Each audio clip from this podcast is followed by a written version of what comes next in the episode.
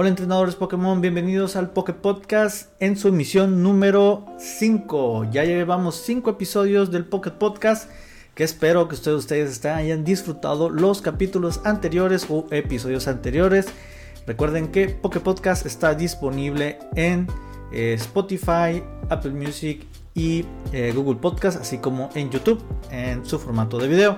Que espero les esté gustando y si les gusta pues compartan con todos aquellos entrenadores que se deben de enterar de las noticias más relevantes y de un tema en particular que esta semana vamos a hablar de las generaciones favoritas de todos los que iniciamos en el mundo Pokémon, que son la primera generación de juegos. Si es, vamos a hablar de la primera generación de juegos, pero antes de ir sobre el tema principal, les tengo las noticias que estuvieron saliendo la semana, o más bien de las que hablé en las Poké News esta semana. Y vamos a eso primero. Pues en las noticias salieron que se eh, ha lanzado un nuevo holo atuendo dentro de Pokémon Unite que ustedes pueden ir a comprar dentro de la tienda y vamos a poder encontrar a Dragonite con un eh, atuendo que es bastante cálido debido a que es por los climas el cual tendrá un costo de 1050 gemas y tendrá animaciones únicas así como las como les he comentado en anteriormente hay ciertos holo atuendos que te dan animaciones únicas, ya sea al atacar, al estar esperando o al hacer algún movimiento especial. Eh, aparte de estos, pues hay más solo atuendos dentro de la tienda que regresaron dentro de la tienda, pero pues ahí está la opción para que puedan ir a buscarlos. Eh, pasando a otro anuncio, eh, Pokémon Master X de nuevo nunca nos deja abajo con nuevos eventos acaba de comenzar o se acaba de integrar, mejor dicho, el, arco de villano de los villanos de Kalos dentro del modo historia. Y este arco tiene que ver principalmente a que eh, pues regresaron todos los villanos de la región de Kalos y la protagonista dentro de este evento es Dianta, la campeona de Kalos, junto con un Shiny Diancie, el cual vamos a poder también conseguir si gastamos nuestras gemas dentro del gacha y podremos conseguir este personaje. Este evento estará a partir del 11 de enero, o sea que al momento que están viendo esto ya está el evento disponible y creo que por aquí nos dice cuándo es que se... Eh, no va a estar ya disponible, o sea, se va a acabar el evento. Pero bueno, ahí vayan, vayan por, su, por sus este, Dianta y su Shiny Diancie. Y bueno, las últimas dos noticias rápidamente. Se anuncia un séptimo evento de la Tera Incursiones o Tera Raid dentro de Pokémon Scarlet y Violet que vamos a poder conseguir este fin de semana en la raid de 4 y 5 estrellas a Driflon y Mismagius que oh, bueno van a estar de diferentes teratipos así que simplemente tenemos que ir a los cristales y enfrentar estos Pokémon para poderlos atrapar en este caso si podemos atrapar todos los Pokémon que queramos no se limita a solo uno por cartucho, solamente aplica con las Terra o las Incursiones de 7 estrellas, que es a la que vamos, que ya se anunció la Terra Raid de 7 estrellas que viene ya en los próximos días. Para ser exactos, a partir del 27 de enero hasta el 29 de enero vamos a tener el Terra de Greninja en teratipo veneno. Así que vayan preparando sus Pokémon para poder eh, pelear con este nuevo Greninja y este en particular les recuerdo que solamente vamos a poderlo conseguir una sola vez por cartucho. Y si quieres volver a derrotarlo simplemente vamos a obtener objetos este, raros que nos va a poder ayudar dentro del juego. Así que ahí tienen nuevo Terra Raid que viene en camino en las próximas semanas. Y ya por último dentro de las noticias el pasado la pasada semana se liberó un video celebrando los 100 los 1008 Pokémon que han sido encontrados hasta el momento dentro de las regiones disponibles de los juegos de Pokémon. Así que es un eh, aparte de la celebración se hizo un video conmemorativo dentro del canal de YouTube de Pokémon que van a poder encontrarlo tanto en el latino, en el en España y en el oficial de en inglés van a poder conseguir o van a poder ver, mejor dicho, este video de celebración. Bueno, prácticamente esas son las noticias que se han presentado dentro de las Poké News.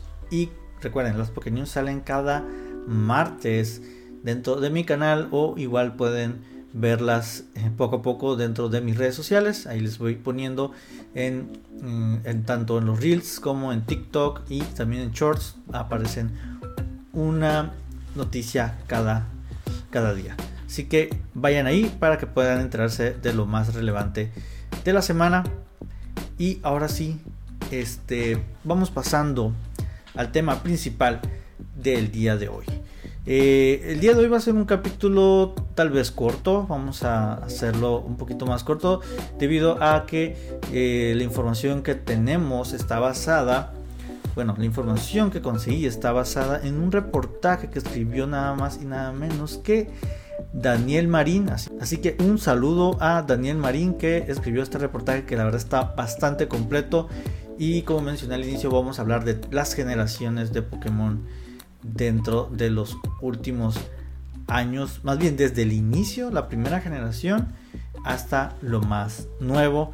Eh, bueno, vamos a evitarnos este, el nuevo Pokémon Scarlet Violet, vamos a dejarlo hasta Espada y Escudo.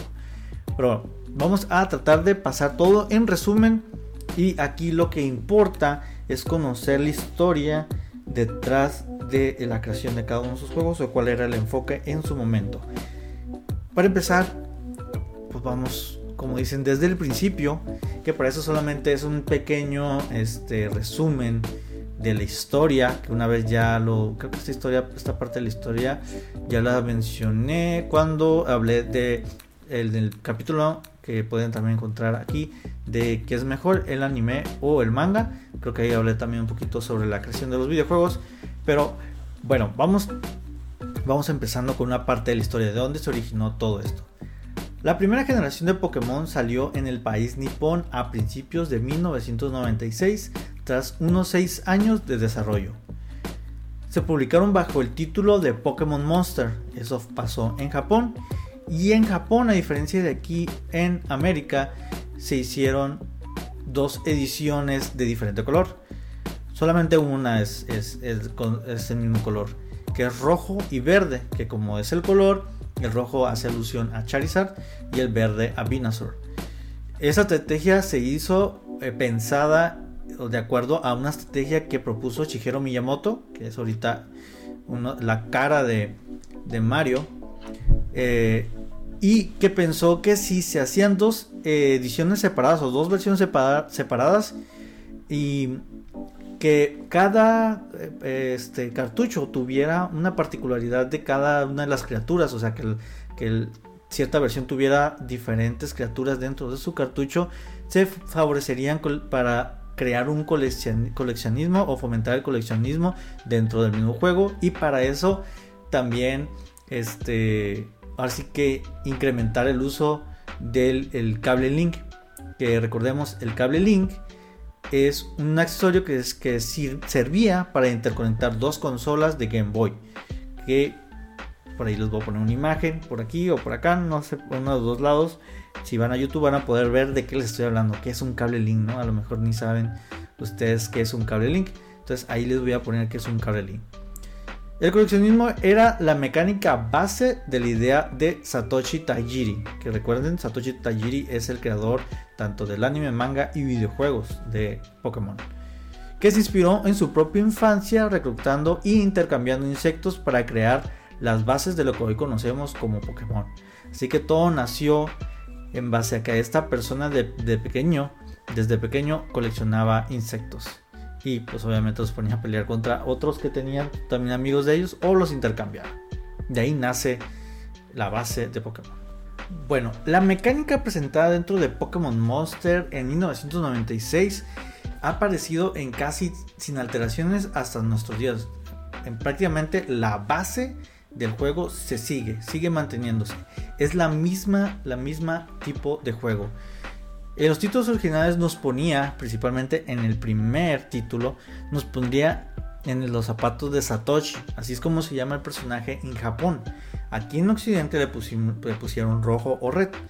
Y teníamos que recorrer la región de Kanto para atrapar sus criaturas, enfrentarnos a líderes de gimnasio y derrotar al alto mando, que es la Elite. Y al mismo tiempo que completamos la enciclopedia de Pokémon para el profesor Oak que constaba de un total de 150 Pokémon al inicio Pero dentro de su código, nadie sabía esto, se encontraba un Pokémon en particular que era Mew. Era el número 151. Los dos títulos originales cosecharon cierto éxito aquí, en, tanto en Japón como en Occidente, que eh, unos pocos más, unos meses más tarde saldría en Japón Pokémon Azul. O sea que en, en Japón en particular hubo Pokémon tanto rojo, verde, azul y también hubo otra. Eh, una versión de rojo y verde más pulida se distribuyó entre los suscriptores de la revista Kokoro, una revista famosa en Japón.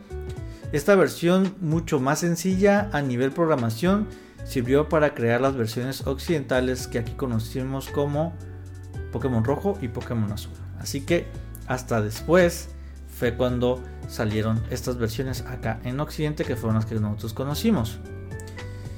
Antes del lanzamiento de la segunda generación, eh, segunda generación estamos hablando de Pokémon Plata y Oro, se lanzó Pokémon Amarillo que prácticamente lo que querían hacer nomás era alargar la vida de la consola Game Boy y crear una base mayor de jugadores dispuestos a comprar las siguientes generaciones.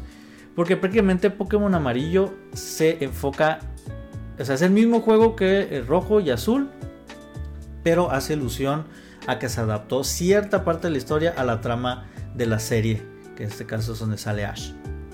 Eh, bueno, aquí solamente se menciona, o bueno, mencionamos que eh, hubo, es, la versión original tuvo dos remakes, que se parece que son dos remakes. La primera fue para Game Boy Advance, que fue eh, Fuego Rojo y mm, Hoja Verde, prácticamente que en, inglés serían Fire Red y Green, Leaf, que fueron prácticamente las mismas versiones de los juegos originales de, Game Boy, eh, eh, el primer Game Boy, perdón, pero con mejores gráficas del Game Boy Advance. También son uno de los juegos de los favoritos. Y aparte de ese, también salió en Pokémon, o más bien hace una adaptación dentro de Pokémon Let's Go Pikachu y Let's Go Eevee para Nintendo Switch que prácticamente eh, son dos juegos con mecánicas simplificadas para los jugadores más jóvenes que habían entrado al universo Pokémon como con juegos como el tipo Pokémon Go. Prácticamente esa fue la creación de Pokémon Let's Go Eevee y, Pikachu que atraer los jugadores que están en, Pokémon Go en los celulares, llevarlos a la versión de eh, consola. Ese era el enfoque de esa versión. Bueno, después de que terminamos con Pokémon eh, rojo, azul y verde, nos vamos a 1999, un año después de Pokémon amarillo para ser exactos. Los japoneses tuvieron entre sus manos la segunda generación de Pokémon. Los europeos no veríamos, o bueno, no verían, mejor dicho, Pokémon Oro y Plata hasta el 2001 y estos títulos fueron exclusivos para Game Boy Color. Recordemos, nomás para hacer un repaso para aquellos que no sepan un poquito de la historia de las consolas portátiles. Primero tuvimos Game Boy Pocket, que era Game Boy de pantalla blanco y negro. Después tuvimos Game Boy Color, que prácticamente agregó, pues ahora sí, como dice el nombre, colores a la pantalla. Y fue donde nació estas dos nuevas versiones.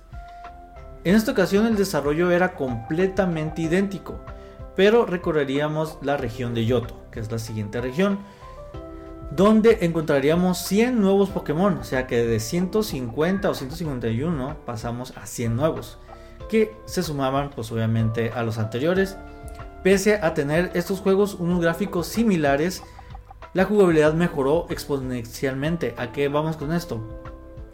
Porque se agregaron escenarios del videojuego donde estaban hechos a color y tenía un reloj interno el cartucho que permitía ciclos de día y de noche, que era que fue algo muy muy interesante dentro del mismo juego porque permitía eh, atrapar a ciertos Pokémon ya sea de día o de noche.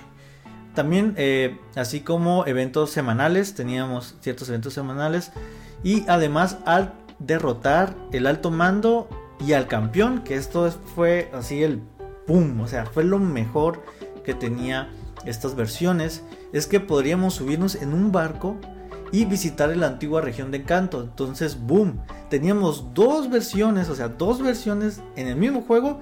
Teníamos Yoto y teníamos Kanto. Y siendo estos juegos y su remake los únicos títulos en toda la saga en mantener esta estructura. Así es porque recordemos que este Pokémon eh, en, Green, perdón, en Soul Silver, que son los remakes de, Pokémon Plata para Nintendo 10, también incluyen esta, esta misma mecánica. Y esto ya no se volvió a repetir en todas las demás generaciones. Lo cual siempre se me ha hecho muy malo. Porque imagínese un juego que tuviera más regiones. Fuera más longevo. Pero además la cosa no quedaba ahí se añadieron mecánicas muy interesantes como el crecimiento de vallas. Aquí es cuando se metieron por primera vez los berry o las vallas, como ustedes los conozcan. Y la posibilidad de equipar objetos a los Pokémon. Aquí es donde les, poníamos ciertos ítems o ciertos objetos para mejorar ciertas estadísticas. Teníamos un teléfono móvil y lo más importante, la llegada de dos nuevos tipos de dentro, del juego, ¿no? Que era el acero y el siniestro. Aquí en la segunda generación fue cuando se integró dentro de toda la tabla de tipos acero y siniestro. Para balancear, esto fue para balancear un poco el metagame que estaba completamente roto por culpa de los Pokémon tipo psíquico. O sea, prácticamente si tú tenías un Alakazam o un Mewtwo, hacías pedazos a todos. Que posteriormente eso se pasó en otras regiones cuando salieron los dragones. Los dragones luego rompieron los demás juegos. Poco después se lanzó el juego de Pokémon Crystal que mostraría una especie de montaje del director utilizando la misma base para contar una historia paralela a través del Pokémon legendario Suicune. Aquí Crystal tenía muchas mejores eh, mejoritas estéticas y mecánicas, aunque la novedad que más nos gustó dentro, dentro de este juego a todos fue que por primera vez se podía elegir entre una chica y vivir la aventura. Aquí fue también donde se integró en Pokémon Crystal, eh, que es la tercera, se puede decir como versión dentro de la segunda generación, así como fue amarillo en la primera, podíamos escoger chica. Ya que según Game Freak, eso también iba a estar dentro de las primeras generaciones, pero se eliminó al no haber espacio suficiente dentro de los cartuchos para programar los diálogos de tanto de masculino y femenino. Este Crystal no vendió nada mal, pero no dejaba de ser el mismo juego con algunas mejoras. No obstante, Game Freak seguiría repitiendo esta jugada de volver a lanzar títulos repetidos por a largo de todas las demás generaciones. Unas décadas más tarde, tras el lanzamiento de la cuarta generación de oro y plata, se rehicieron para Nintendo 10, como lo comentaba. Eh, que son Pokémon Hair Gold y Pokémon Soul Silver. Y estas dos versiones incluyen también parte de la trama de Eusin que vivimos en Pokémon Crystal, que Eusin es un entrenador que está obsesionado por atrapar a Suicune. Y sí, y son considerados como los dos mejores ediciones de Pokémon que se han hecho hasta el momento. Eso es correcto. Son las dos mejores versiones de Pokémon que se han hecho hasta el momento, tanto para 10 como para todas las demás. Y así de, como están, de, que son las mejores, están así de caros. Si ustedes los quieren conseguir originales, este, si tuvieron suerte de conseguirlo antes, pues felicidades, porque si tú ahorita quieres conseguir estas dos versiones de Nintendo 10, tienes que gastar entre 4.000, 3.500 a 5.000 pesos para conseguirlo.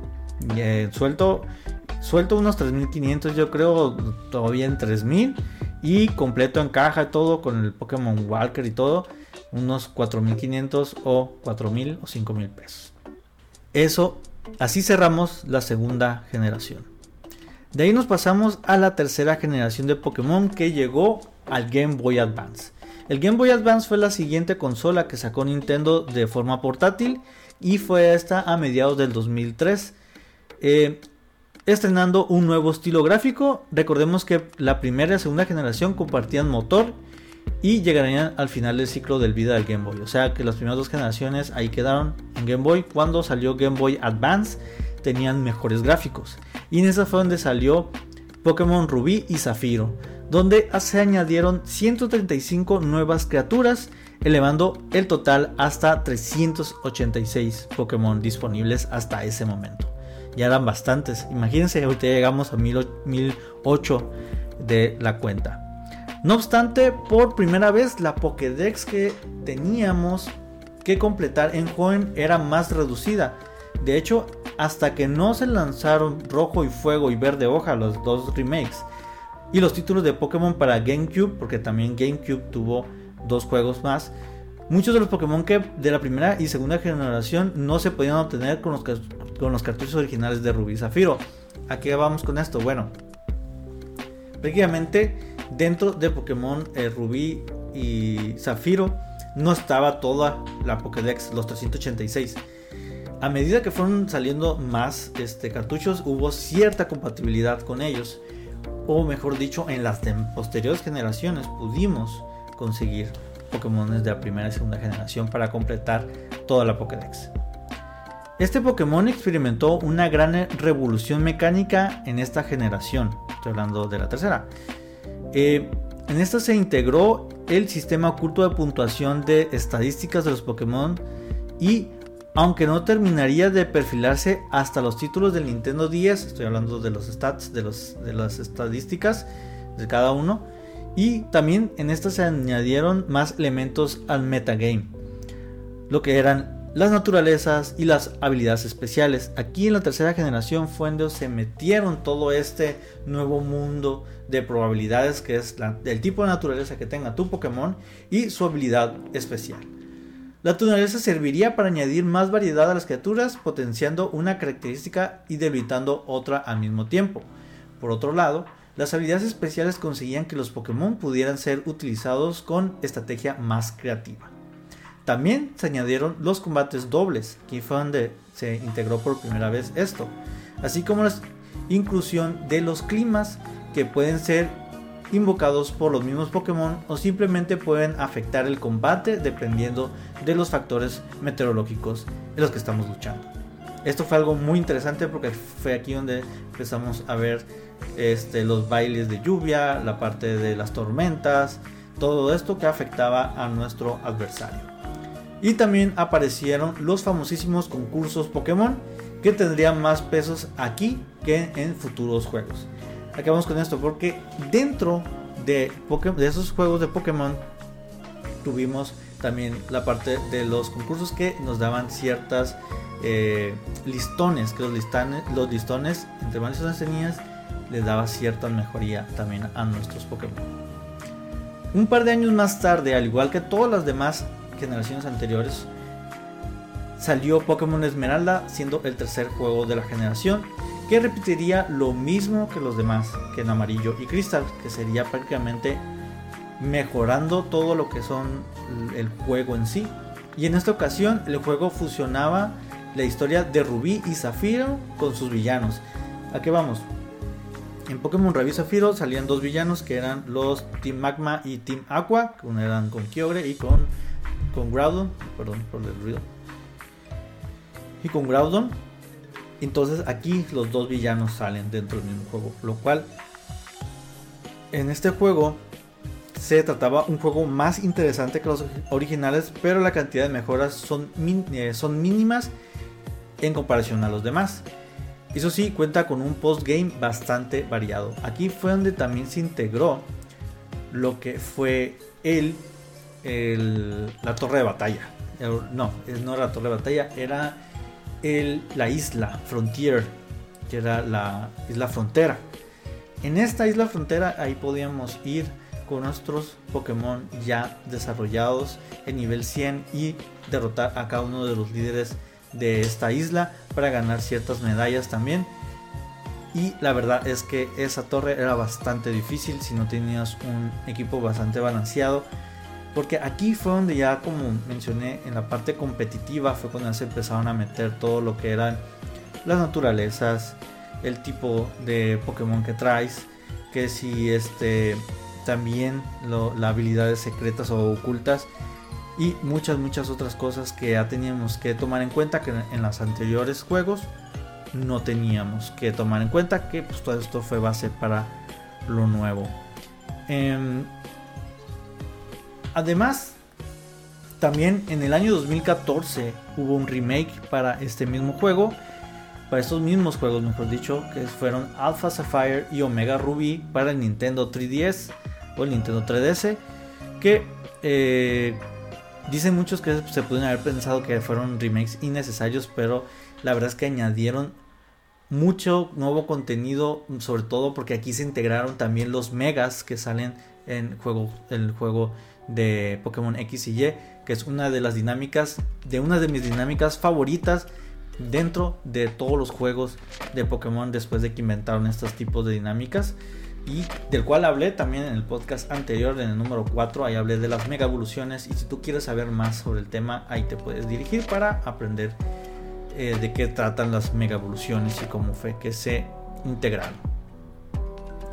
Bueno, pasando a la siguiente generación, que la siguiente generación es cuando, es cuando ya llega también una nueva generación de consolas, que llega la Nintendo DS o el Nintendo 10, donde pudimos jugar los dos juegos, jugar los dos juegos, eh, valga la redundancia, donde pudimos jugar Pokémon Diamante y Perla of Diamond and Pearl en el verano del 2007. Sino sería el escenario en el que Game Freak nos explicaría la génesis del mundo Pokémon con 135 nuevas criaturas y pretencioso equipo villanos. La gran mejora de esta generación a nivel jugable estaba algo oculta, para añadir más variedad a los Pokémon se terminó de estructurar el sistema de genética y esfuerzos de las criaturas, así como se separaron los ataques físicos de los especiales. Aquí fue cuando ya teníamos eh, más stats, ya sea los ataques de especiales, el ataque normal, defensa especial y defensa normal. Aquí es donde se, donde se dividió. Ahora que los ataques fueran de una clase u otra, ya no dependían del, tipo de los Pokémon, creando así una gran revolución dentro del metagame, que pasó desapercibida. Prácticamente, pues esta parte no muchos lo tocaron, aunque muchos jugadores notaron que había hecho cambios sin llegar a comprender la diferencia respecto a los títulos pasados. Esto fue porque todavía no estábamos adaptados o no estaban adaptados a este, a este cambio dentro del mismo juego. Fue por eso que, pues,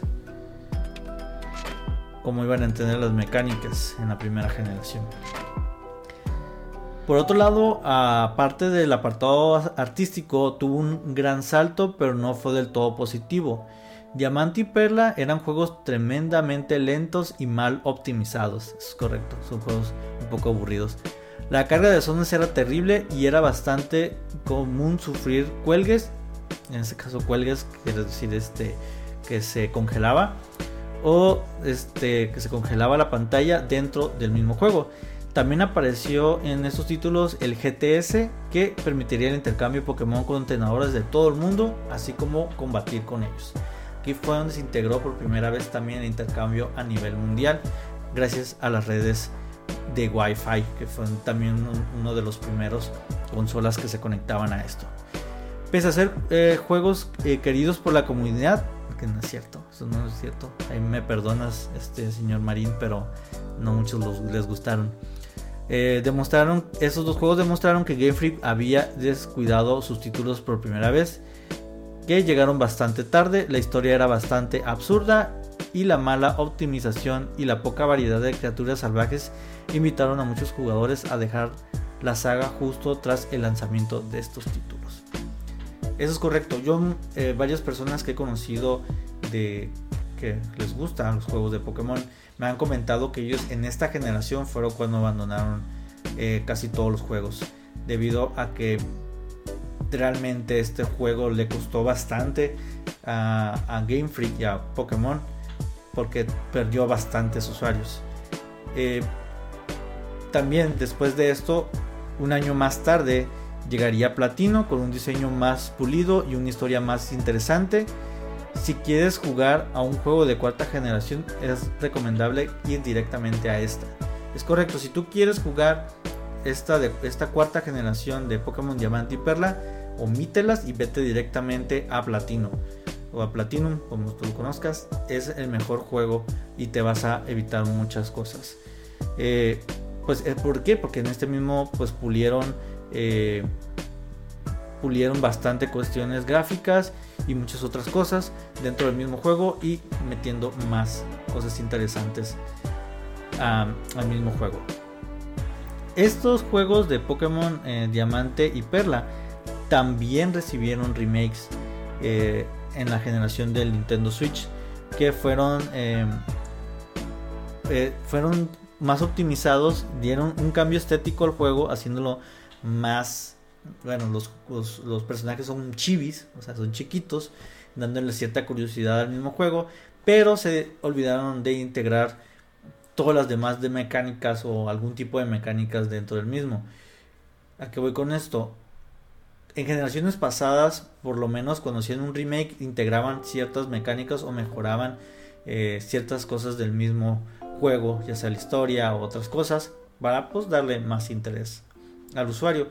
En este, en este caso, en esta generación, no pasó así. En esta generación no hubo este mejora tal cual más que la forma eh, gráfica como la que se ve, pero todo lo demás todo lo demás se mantuvo. La historia es exactamente la misma y realmente hay muchas personas que perdieron el interés con este con este también este remake que la verdad no vale mucho la pena. Y de aquí nos pasamos al sí sería el último juego de la generación del Nintendo 10. Sí. Que yo creo que y hasta aquí lo vamos a dejar. Como les comenté, va, va a ser un, video, un podcast, perdón, o un video podcast, como quieran verlo, corto. Vamos a cerrar con Pokémon blanco y negro, que son la quinta generación dentro de Pokémon. Aquí Game Freak, después de, del problema que tuvo con Diamond Pearl o Diamante y Perla, Game Freak arriesgó en esta quinta generación todo lo que tenía. Sin embargo, su obsesión por los números acabaría empañando lo que objetivamente es una de las mejores, mejores generaciones modernas de Pokémon. Partiendo que la verdad es que le sacaron jugo a Nintendo 10. El, el motor que le metieron a este, este nuevo juego revolucionó o evolucionó la cuarta generación. Pokémon edición blanco y negro llegarían en el 2010, llegarían en 2010 a una Nintendo DS o Nintendo 10 que ya no daba más, o sea, ya la consola ya estaba en sus últimas. Comenzábamos en la región de Teselia o Unova, depende de la región, con nada más y nada menos que 156 nuevos Pokémon más incluso que en los juegos originales. Eso quiere decir que fue la primera vez que se metieron más Pokémon en todas las demás otras generaciones que llevamos anteriormente. Esto, esto te animaba a ti como usuario a explorar y recolectar información de un ecosistema que ofrecía nuevas criaturas por todos lados. Aún así, las ediciones blanco y negro pecaron del mismo error que Perla y Diamante, ofreciendo poca variedad de Pokémon salvaje en cada ruta, aunque esto fue una decisión tomada por el propio Kunichi Masuda, que después pasó a ser, ahorita fue uno de los mayores creadores dentro de la saga, que quiso dar un lavado de cara al juego ofreciendo únicamente Pokémones nuevos, Pokémones. Creí que ibas a poder librarme de esa muletilla. Ya está, esta emisión. Bueno, ya estamos en la quinta, ya casi estamos cerrando el video y creo que no he dicho eh, Pokémon o Pokémones, no había dicho Pokémones en toda la, todo el, podcast. Nuevos Pokémon. Y dejando por un momento atrás a las criaturas de otras regiones. Prácticamente se enfocaba a todo, todo, todo el inicio era pura nuevas eh, Pokémon. Aún así, Teselia, que estaba basada en Estados Unidos, la primera región de Pokémon que no se estaba inspirada en Japón, porque recordemos todos los demás estaban inspiradas en Japón, se convertiría en el escenario de la trama más adulta que hemos podido ver en la línea principal de Pokémon. Estoy de acuerdo con eso. Un equipo de villanos que parece luchar por la liberación de los Pokémon, una organización familiar, una introducción al juego con una cinemática que no tiene nada que ver con Pokémon y un desenlace bastante verdaderamente caótico y bien guionizado. Realmente, si tú no has jugado Pokémon negro y blanco, te lo recomiendo, es un juegazo, sobre todo la parte de la historia. Pero aquí no se quedó, a diferencia de los demás juegos, aquí no hubo un Pokémon gris o algo por el estilo. Aquí lo que se hizo es que la historia la continuaron en un par de años después en Pokémon edición blanca y negra 2. O sea, sacaron, o sea, la primera vez que también había un, un número consecutivo a una versión previa. Y en esta teníamos mucho más innovación dentro del juego. En lugar de mostrarnos el mismo juego con detalles cambiados, estas dos nuevas ediciones serán toda una secuela que sucede dos años más tarde. O sea, son dos años más tarde las primeras. Donde llevaremos al héroe que salvará a Teselia del resurgimiento del Team Plasma, que son los villanos dentro de este juego. Además, supo desmarcarse de la primera parte comenzando la aventura en un pueblo nuevo al norte del mapa, por lo que el recorrido que debemos seguir en la secuela es diferente, minimizando así las posibilidades de parecer repetitivo, lo cual fue bastante bueno. Tanto como Blanco y Negro como su secuela son juegos llenos de contenido con muchísima exploración y criaturas de lo más interesante. La conectividad de los juegos se mejoró añadiendo múltiples servicios que servirían para potenciar el gameplay, como Pokémon Dream World, que permitía obtener habilidades especiales ocultas en los Pokémon a través de un servicio en la nube. Este juego no se puede decir que tuvo malas ventas, pero Game Freak parece que no cosechó el éxito que esperaba para todo el entusiasmo que pusieron en estos cuatro juegos. Aún así, esto se puede deber a múltiples factores como el agotamiento causado por la generación anterior o el auge de la piratería de Nintendo DS, que pudo afectar gravemente a las ventas de los títulos. Otro motivo que también hundió notablemente a estos juegos fue el tema de no haber integrado Pokémon de generaciones anteriores. Si se hizo la secuela como parte del post-game, o sea, si podemos conseguir después de, de, acabar el juego en la segunda versión. Aunque fue una decisión muy inteligente, muchos de los jugadores a estos títulos en su momento criticaron duramente este cambio, por lo que Game Freak no duraría en dar un paso atrás en siguientes generaciones. Ahora, años más tarde, los jugadores más veteranos han comenzado a apreciar el valor de esta generación y el riesgo que asumió Masuda en su momento al ver la diferencia de calidad que hay entre generación y las más recientes. Esto es correcto. Ya esta es, pues, esta es la última generación que vamos a tocar el día de hoy. En posterior podcast, en el siguiente vamos a tratar de continuar con las demás, pero me gustaría cerrar Pokémon blanco y negro como se merece.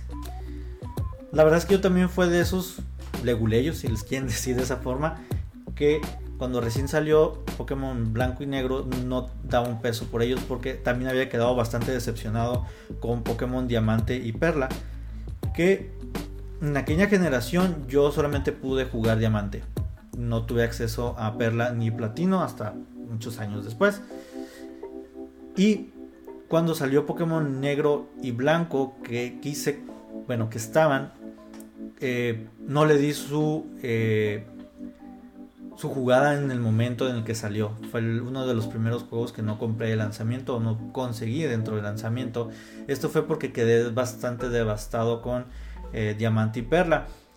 Pero después que retomé los juegos y empecé a jugar tanto blanco y negro como el 1 y el 2, los dos los terminé me arrepentí bastante no haber disfrutado en su momento todo ese juego porque realmente era algo es algo fresco para toda la generación pasada, es algo totalmente nuevo, es algo que cambió muchas mecánicas, es algo que incluyó mecánicas. La verdad es que es un juego bastante bastante pulido. Entonces les recomiendo que si tú todavía tienes el acceso para poder conseguirlos y jugarlos, adelante porque creo que todavía ahorita en este momento los juegos ya son caros, son bastante este, limitados para poderlos conseguir. Entonces si tú los quieres conseguir o jugar de forma física, pudieras, pero pues es, caro o pues hay otras muchas opciones en el cual también podrías jugarlo. Así que te recomiendo que consigas este juego y lo pruebes. Y ya para cerrar, pues qué te pareció este capítulo el día de hoy, qué te pareció el episodio en el cual vamos a hablar, en el cual hablamos de las diferentes generaciones platícame cuál ha sido tu generación, aunque no la haya mencionado, cuál ha sido tu generación favorita, con cuál creciste o con cuál comenzaste. Eh, yo comencé desde el inicio, desde la primera generación. Mi primer cartucho fue un Pokémon azul del Blastoise. Y yo empecé eh, jugándolo en un Game Boy Color. No tenía un Game Boy Pocket, tenía un Game Boy Color. Y ahí fue donde jugué Pokémon eh, azul. Así que cuéntame qué te pareció el capítulo, con cuál cartucho tú comenzaste tu historia con el mundo Pokémon. Y desde cuándo te empezaste a convertir en un entrenador Pokémon. Así que sin más, los dejo con esto para que reflexionen de cada una de sus generaciones que has tocado. Si van a tocar alguna de esas generaciones, también platíquenme si quieren este, jugar alguno de estos. Y ahí déjenme un comentario dentro del video o opinen dentro de mis redes sociales. Bueno, sin más, los invito a mis demás episodios. Espero tenerlos aquí de vuelta en un nuevo episodio en Poke Podcast. Y nos estamos escuchando o viendo en el siguiente capítulo. Hasta la próxima. Tchau.